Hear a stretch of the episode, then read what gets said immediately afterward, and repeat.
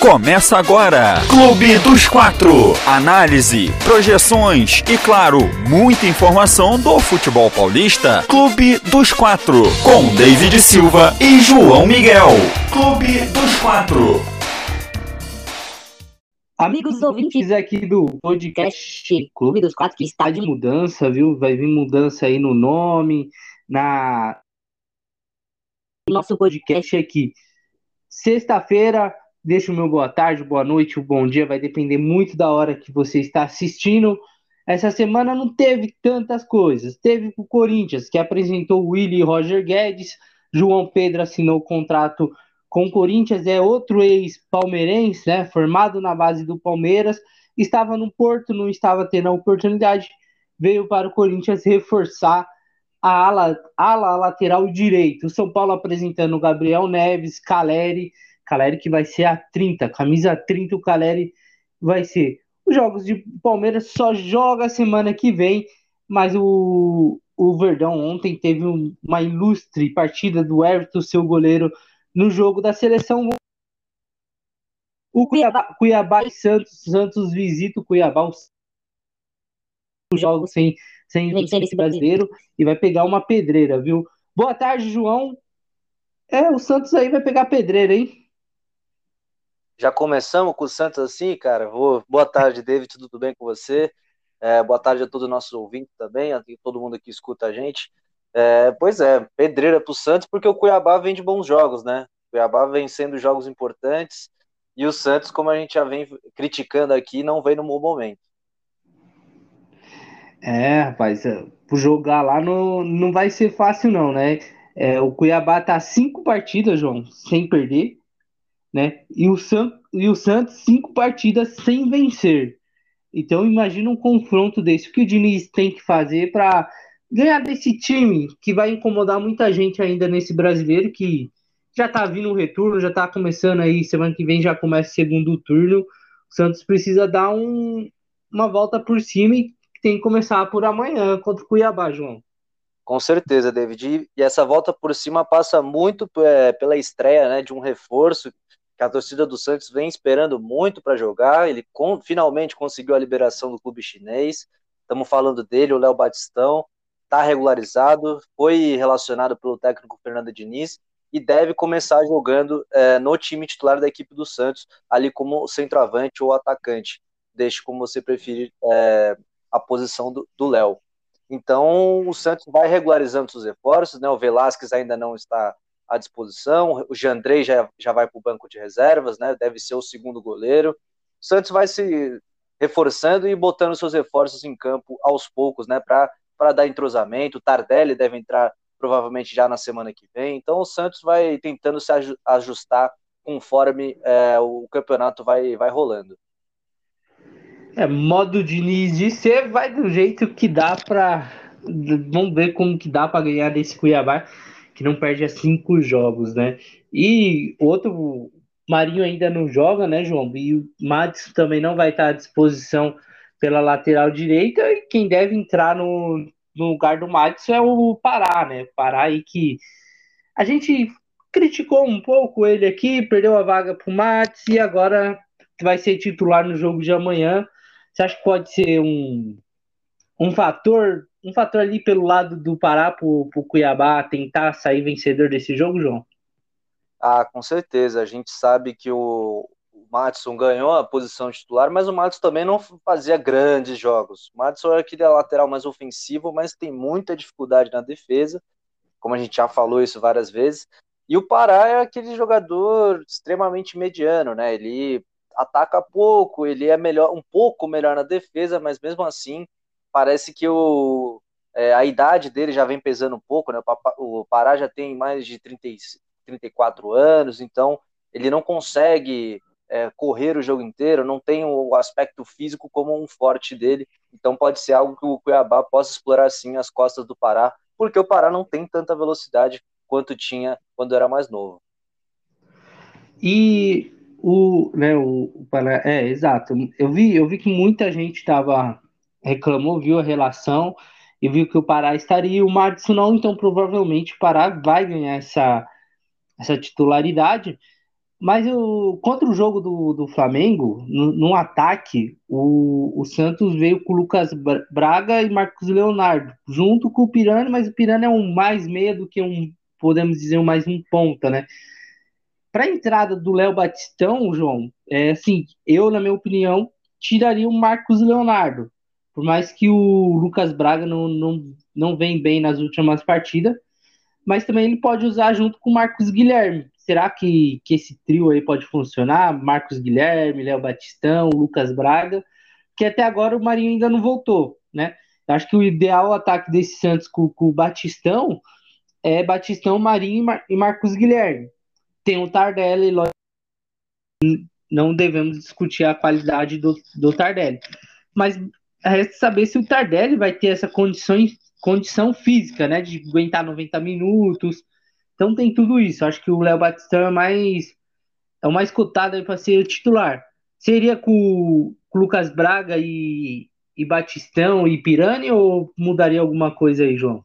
Então, David, uh, pelo que eu pude apurar aqui nas mídias esportivas, né, Globo Esporte, Wall Sport, enfim, a Gazeta, as prováveis escalações é que o técnico Fernando Diniz mantenha o esquema do 4-4-2, né, com o Camacho e Jean Mota de volantes, Carlos Sanches e Pirani de meias, e aí no ataque a dúvida seria o Lucas Braga ou o Marcos Guilherme. E o Batistão já é titular absoluto, aparentemente, dessa equipe do Fernando Diniz.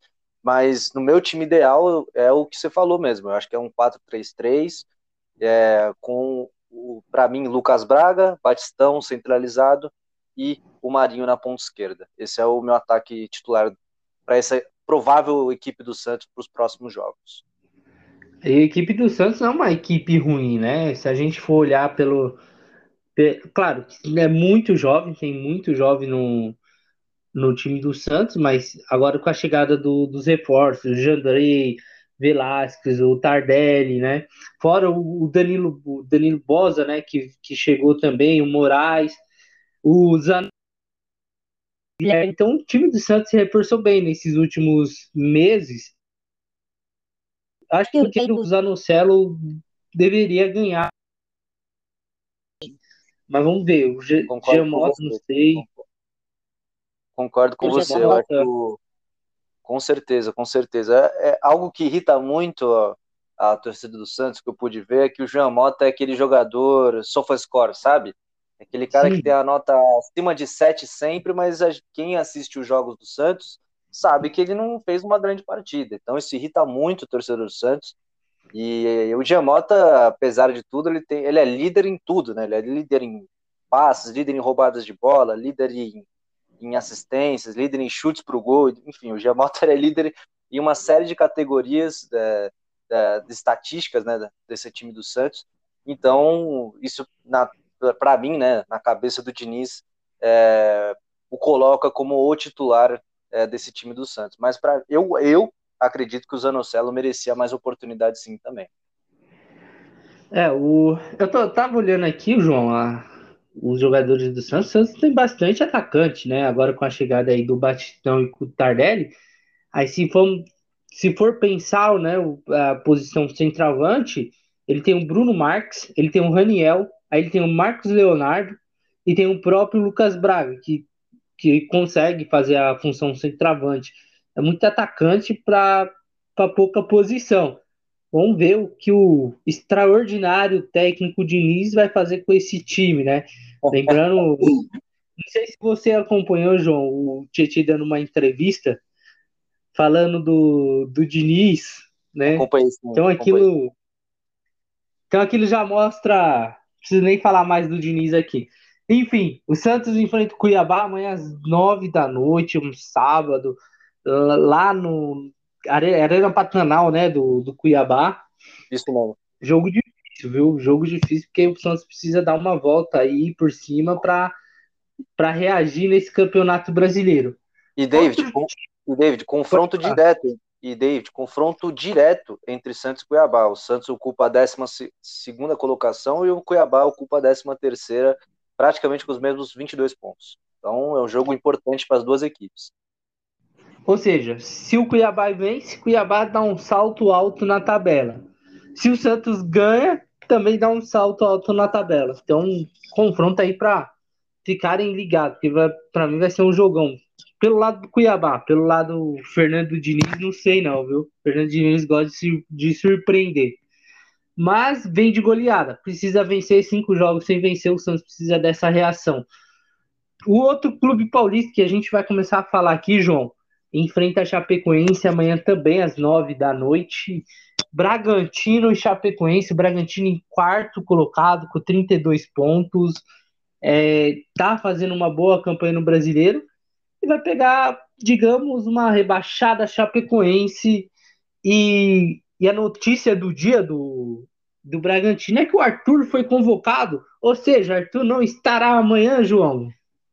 Pois é, David, torcedor do, do Massa Bruta deve estar tá pé da vida, porque era um jogo importante, né? Pro, é um jogo importante para o Bragantino, é, ganhar pontos, né? Distanciar ali da, daquela zona ali do sexto, do, do, quinto colocado e se continuar e continuar firme ali na busca, na, na busca do, do, quarto lugar, né? Que é o G4, que já, já leva você para Libertadores, que é o grande objetivo do Bragantino no Campeonato Brasileiro. Então é uma perda extremamente importante, porque o Arthur foi convocado com merecimento, ter jogado um futebol de primeira linha, é, feito muitos gols, dado muitas assistências, é o cobrador das bolas paradas do, do Bragantino, então foi uma convocação extremamente merecida pelo Arthur. É, merecida foi, né? Mas vamos lembrar aí porque os clubes europeus não liberaram seus jogadores, né? Então, por isso, então, tudo isso, né? Tem tu... Merecida foi, não discuta a qualidade do Arthur, não mas tem um porquê ele foi convocado. Não foi assim 100% é, do que ele joga. Vamos colocar 50% ali, viu? Mas Bom, ele, não, ele não deve nem jogar, né, David? Vamos ser bem sinceros, ah, ele, ele, é, não deve nem entrar no, nos jogos. Ah, nem o Hulk entrou. Contra a Argentina, ele não. Só vai ter aquele gostinho, né?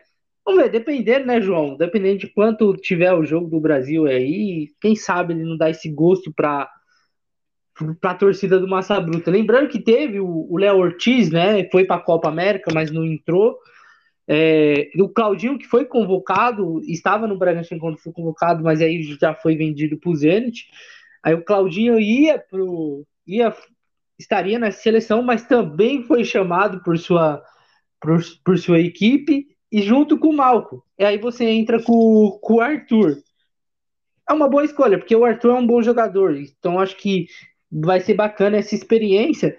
Eu acho que seria um jogo importante, sim, João, contra a Chapecoense, de fazer um resultado, mas acho que não vai sentir falta tanto do Arthur, viu? Porque você pega já um time rebaixado. Claro, Chapecoense é futebol é futebol. Chapecoense pode surpreender e, e ganhar do Bragantino, né? Mas acho que acredito, acredito, muito nesse Bragantino. Jogou muito bem contra o Atlético Mineiro, semifinal de Sul-Americana. É um time montado que perdeu o jogador, mas tem reposição. Olha, vou te falar, é uma das melhores equipes desse ano de, de 2021, viu? Posso comparar até com Flamengo e Atlético, e Atlético Mineiro. Eu acho que ainda está à frente desses dois. Claro, se olhar pela tabela, o Atlético está lá em cima e dificilmente alguém vai tirar mas quem pode tirar é esse próprio Bragantino. Vamos, vamos esperar e vamos ver o que o Bragantino apronta para cima da Chapecoense ou vice-versa. Ou a Chapecoense apronta para cima do Bragantino. Bom, é, outro time que teve convocado, João, é o São Paulo, né? São Paulo Futebol Clube, que só joga dia 12. Dia 12, dia 12 contra o Fluminense complicado, né? Pelo brasileiro só joga dia 12 contra o, o Fluminense, São Paulo que vem de um empate contra o Juventude, Daniel Alves foi convocado, foi reserva ontem contra, contra o Chile, Brasil e Chile. E, e tem a apresentação de Gabriel Neves e Caleri. Caleri vai vestir a 30, João. Pois é, vai vestir a 30. Copiou o Messi, né? Agora todo mundo vai, vai vestir a camisa 30, David. Vai virar tendência agora, pode esperar. É, é esperar o tempo né, que, o, que o Caleri vai, vai ter para se ele já está em forma suficiente para chegar e jogar. É o tempinho que vai levar o Caleri para se adaptar novamente ao futebol brasileiro. Mas a gente já falou aqui que é uma, é uma boa contratação. Não vou falar que é uma grande contratação ainda, porque ele ainda não estreou, né? Porque muita gente falou que o Pablo era uma grande contratação e a gente viu que ele se tornou, né? Então, é ter calma com o jogador. A gente sabe que ele teve uma passagem ótima pela equipe de São Paulo, mas o Caleri não vem de bons anos no futebol europeu. Então, talvez leve um tempo para ele se acostumar novamente aqui ao futebol brasileiro. E acho que vai demorar um tempo para ele ganhar a vaga de titular, né? Porque é como você bem falou, ele não vem bem no, nos últimos cinco anos, desde que saiu do São Paulo, são cinco anos na Europa. Então ele rodou muito, é, foi pro West Ham, Las Palmas, Osasuna, é, Deportivo Maldonado, entre outros que eu tô me esquecendo, teve outro aí que também ele jogou, mas esperamos, é, como a gente falou semana passada, o Caleri é, é um jogador jovem, 27 anos, acabou de completar 27 anos, e é uma é um, é um cara que a torcida gosta, que a torcida tem respeito, pelo pouco tempo que ficou no clube. O Pablo está aí três anos já no, no São Paulo, nunca ganhou o respeito do, do torcedor, de, de algum, algumas da, da imprensa. Pablo é artilheiro, né? O artilheiro do São Paulo na temporada com 13 gols. Mas eu acho que o Caleri chega para ser titular, mas vai demorar. Por quê? Porque o, Caleri não joga a Copa do Brasil. Né? Então nessa daí o São Paulo vai usar o Pablo. E aí o São Paulo, João, chega com oito, oito estrangeiros no clube, sendo que você pode relacionar cinco. Aí você pega Galeano, que é emprestado, e o São Paulo já disse que não vai exercer a compra, né? O... Aí você tem o Orejuela, que dificilmente, acredito eu, que não vai ficar no São Paulo. O Rojas também só tem contrato até o final do ano, também acho que não vai ficar no São Paulo. Então, já saindo três jogadores aí, você já abre vaga já fica com cinco, porque tem o Gabriel Neves agora. O Arboleda não tem como abrir mão. Benítez e Rigoni nem se discute a qualidade. Mas o São Paulo parece, João, que também não quer exercer a compra do Benítez, ele que está emprestado do Independiente. Você acha que compensaria o investimento em Benítez ou melhor deixar quieto? Olha, David, eu acho que a situação do Benítez é algo extremamente até inusitado no futebol, porque ele é um ótimo jogador com a bola no pé, mas ele não aguenta os 90 minutos. Ele não consegue ter uma sequência de jogos, ele não consegue jogar três, quatro jogos seguidos sem ter uma lesão, sem sentir, sem sentar, ficar no banco um jogo. Então acho que isso é algo complicado, porque você vai gastar uma, uma nota no, no Benítez, que não vai ser barato, né? A gente sabe como é clube argentino para negociar jogador, eles são bem duros, é, então, você contratar um jogador que tem a qualidade do Benítez, mas que vai jogar nem metade dos jogos da temporada, e, a grana que você vai investir nisso, eu acho que o São Paulo tem que pensar mu com muito carinho antes de fazer é, uma negociação como essa. Não sei o que você pensa, mas eu acredito nisso, porque o, o Benítez a gente viu que bola ele tem, mas o problema é o físico, né? Ah, com, concordo com você. Bola ele tem, ele já mostrou isso. Ele não precisa provar mais nada com, com a bola nos pés. Porém, é, o departamento médico de São Paulo já não é bom, né? Aí se pega um jogador que também já não, não ajuda muito, que se lesiona bastante. Só que São Paulo fica refém, precisa de um meia como o Benítez, viu? Precisa de um, de um, de um meia como o Benítez faz, faz jogadas, acha facilidade o Benítez me lembra muito o Ganso, viu, João? Me lembra muito o Ganso. Não, não melhor, mas me lembra muito com a facilidade de um passe, de achar o companheiro, né? Então o São Paulo tem que ir atrás de um meia assim. Vamos ver aí é, quando no final da temporada. Falta aí só 19 jogos mais a Copa do Brasil, né?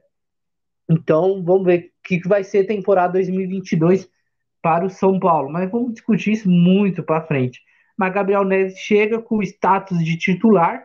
E aí eu fico imaginando, São Paulo, ô João, o meio-campo do São Paulo é muito bom, cara. Muito bom. Se você tem o Gabriel Neves que chegou, aí você tem René Stor, você tem Gabriel, não está na sua melhor forma, mas é um bom jogador. Você tem Luan, você tem Lisieiro, que, que também tem a confiança do Crespo, por mais que eu não, não gosto, gosto dele como titular. Você tem Rigoni, que também é um, é um meio atacante. Você tem o Benítez. É, se estiver esquecendo outro aí, João, pode, pode lembrar. Mas é um meio campo que, que o Gabriel Neves chega para agregar, para melhorar, dar uma melhorada nesse meio campo, e você ainda tem o Daniel Alves que pode fazer essa fun função, né, João? Ah, não, concordo com você. Acho que o, o meio-campo do São Paulo é extremamente recheado de boas e ótimas opções. É, acredito que nessa equipe titular do, do, técnico Hernan Crespo, ele vai optar por, pelo Luan e pelo Gabriel Neves. Acho que é, acho que vai ser esse o meio-campo que ele vai optar ali na, nos volantes, né? É, meios ofensivos, acho que ainda ele está procurando a melhor opção. Ele volta e meia vai de Sara, vai de Igor Gomes, acho que ele está procurando aí nesse jogador, o próprio Benítez. Então, acho que essa é uma essa é um, esse é um problema do técnico, uma dor de cabeça, né, do Crespo, porque ele tem tantas boas opções que fica difícil você escalar esse meio-campo do São Paulo. Bom, eu, eu acho que, João, acho que o Crespo acho que não, não fica até que vem, não, Eu acho que acabando essa temporada aí, eu acho pode ser o River Plate que já fez contato aí que tem contrato até o final de 2022, porque o contrato no final da temporada com o River Plate, então o River Plate e o Crespo pode ser a melhor opção para a equipe argentina. Mas eu acho que, que não fica, então eu acho que ele só vai ter essa dor de cabeça. Depois ele vai, vai vazar vai, vai assinar aí com o River Plate ou um outro clube, né? Vamos ver como vai ser esse restante de temporada do Hernan Crespo é, treinando o São Paulo. Outro estrangeiro que treina uma equipe brasileira é o Abel Ferreira, Palmeiras, que tem muito para descansar, viu, João? Muito mesmo. Jogou sábado contra o Atlético Paranaense, tem essa semana e tem a outra semana. E aí, João, vai pegar o Flamengo, nada mais nada menos que o, que o próprio Flamengo, jogando em casa. No primeiro turno deu Flamengo, né? E aí depois tem a Chapecoense. E aí depois, meu amigo, é Libertadores e Palmeiras duas semanas para descansar para treinar esse time, João. É, o Palmeiras tem tudo para chegar voando, né? Nessa fase eliminatória da Libertadores, né? Nas semifinais da Copa Libertadores da América. Acredito muito que o técnico Abel Ferreira já esteja se preparando para enfrentar o Galo, o próprio Flamengo, que também vai vir descansado, né? O Flamengo não vai jogar essa rodada nem na próxima. Então, o Palmeiras tem, tem tudo para voltar com um grande futebol que estava demonstrando no início do Campeonato Brasileiro, que era o líder né, do Campeonato Brasileiro, acabou perdendo a posição para o Galo nas últimas rodadas. Mas acredito muito que essa equipe do Palmeiras vai, vai, vai chegar bem forte é, nesses próximos jogos, viu? É, é, é jogo para descansar, você ir com o time titular para contra o Flamengo, vencer o Flamengo e aí vai ter mais aí um, alguns dias, uma semana para descansar novamente para enfrentar a Chapecoense. E aí, meu amigo, contra a Chapecoense, joga time reserva, porque a Chapecoense é a que a gente falou aqui do Bragantino, né? É o time que já tá na Série B, já tá na Série B. Então, acho que o Palmeiras tem tudo aí, viu, João? Tem tudo aí para garantir é o primeiro jogo, né, na Libertadores, ganhar do Flamengo e uma sequência, dar uma sequência bom, uma sequência boa para a equipe do Abel Ferreira, né? Para a equipe de Abel Ferreira, ontem teve um destaque, um destaque no gol do Brasil, né? Lembrando, repito de novo que é, o Everton já era o convocado, né? Era o terceiro goleiro, mas com o Ederson e Alisson não podendo ir para a seleção porque suas equipes não liberaram, o Everton se tornou o primeiro. E, e fez valer a pena, viu, João? Porque jogou muito ontem. Não, o Everton salvou a seleção brasileira ontem em diversas oportunidades, né? A equipe do Chile, é, o Brasil que não jogou muito bem ontem, né? A gente, que a gente que acompanhou o jogo, o Brasil não jogou bem, o Chile foi extremamente superior, o Chile ficou com a bola, teve chance para fazer o gol, mas acabou parando no paredão alviverde, né? O Everton vive uma grande fase, é, ele merecia já uma oportunidade na seleção. Ele teve uma na Copa América, né? Que ele tomou aquele golaço de bicicleta do Martinez, né? O colombiano. E aí ele acabou meio que ficando de lado ali pelo técnico Tite. Aí teve essa situação aí dos, dos clubes da, da Premier League, né? Que não liberaram os jogadores é, é, saírem do clube para para jogarem esses amistosos, amistosos não, essas eliminatórias para a Copa do Mundo. E aí o Everton ganhou essa vaga no, como goleiro titular da seleção brasileira e agarrou da melhor forma possível. Ontem ele pegou de tudo. Pegou até, até pensamento, o cara pegou ontem.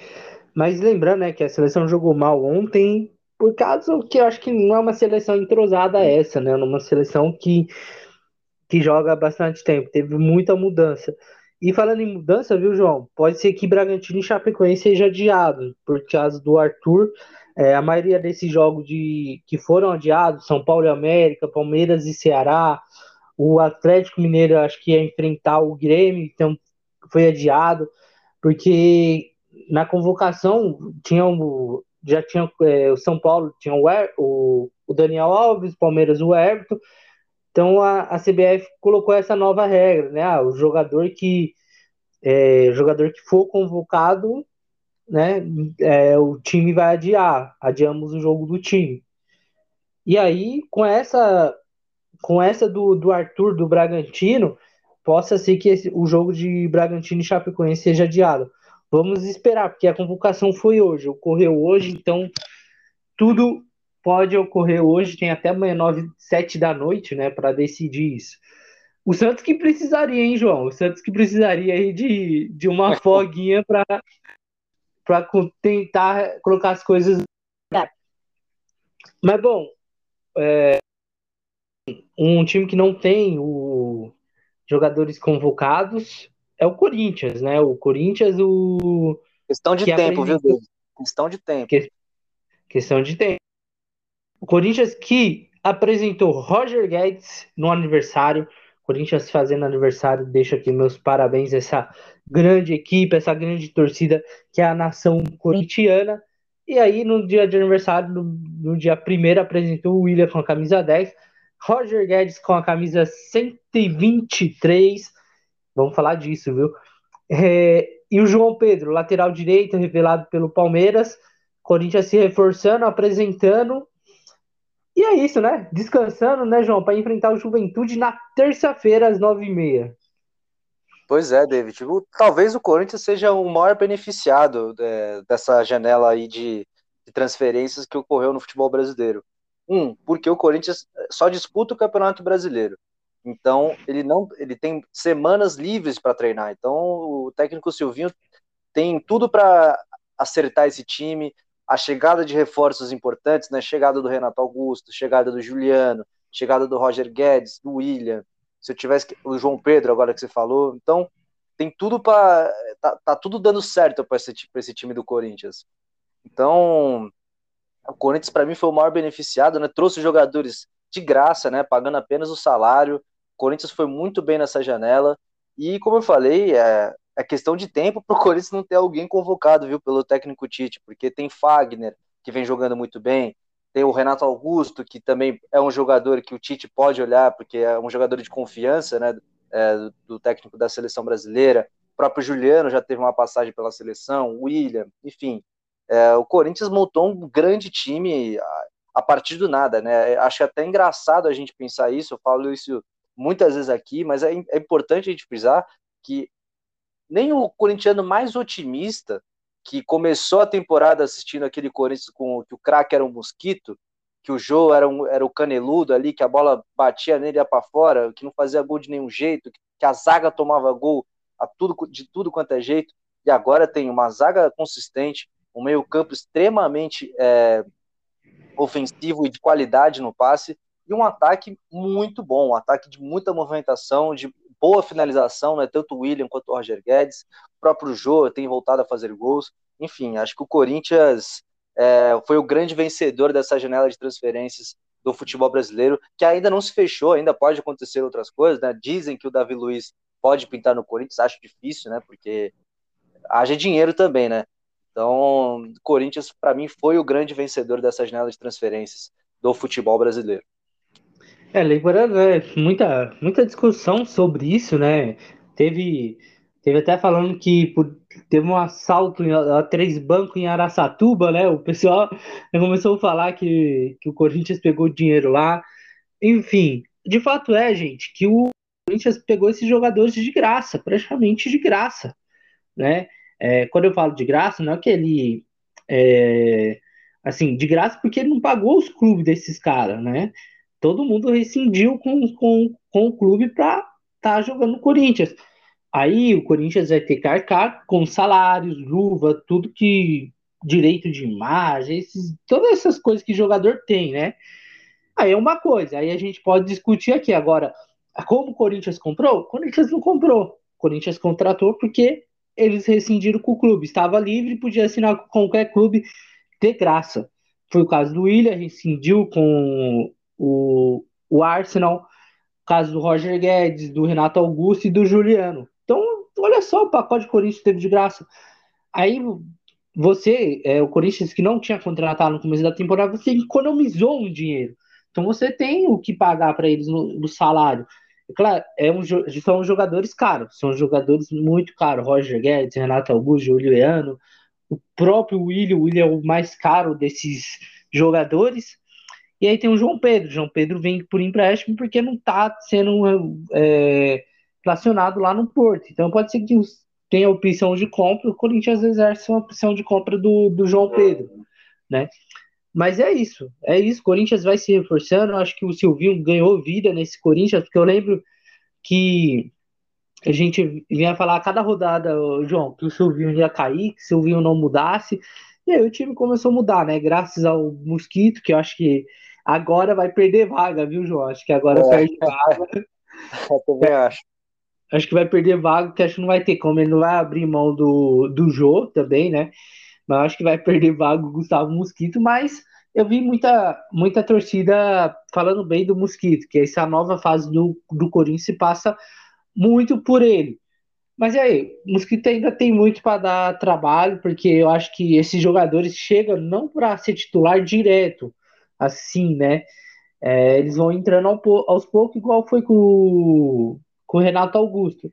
Então, o time completo. Eu tô doido para ver esse time do Corinthians com todos em campo, com todos os contratados jogando de titular. Vai dar trabalho. Esse Corinthians eu acho que vai para Libertadores, viu? Bom, então é isso, meus amigos.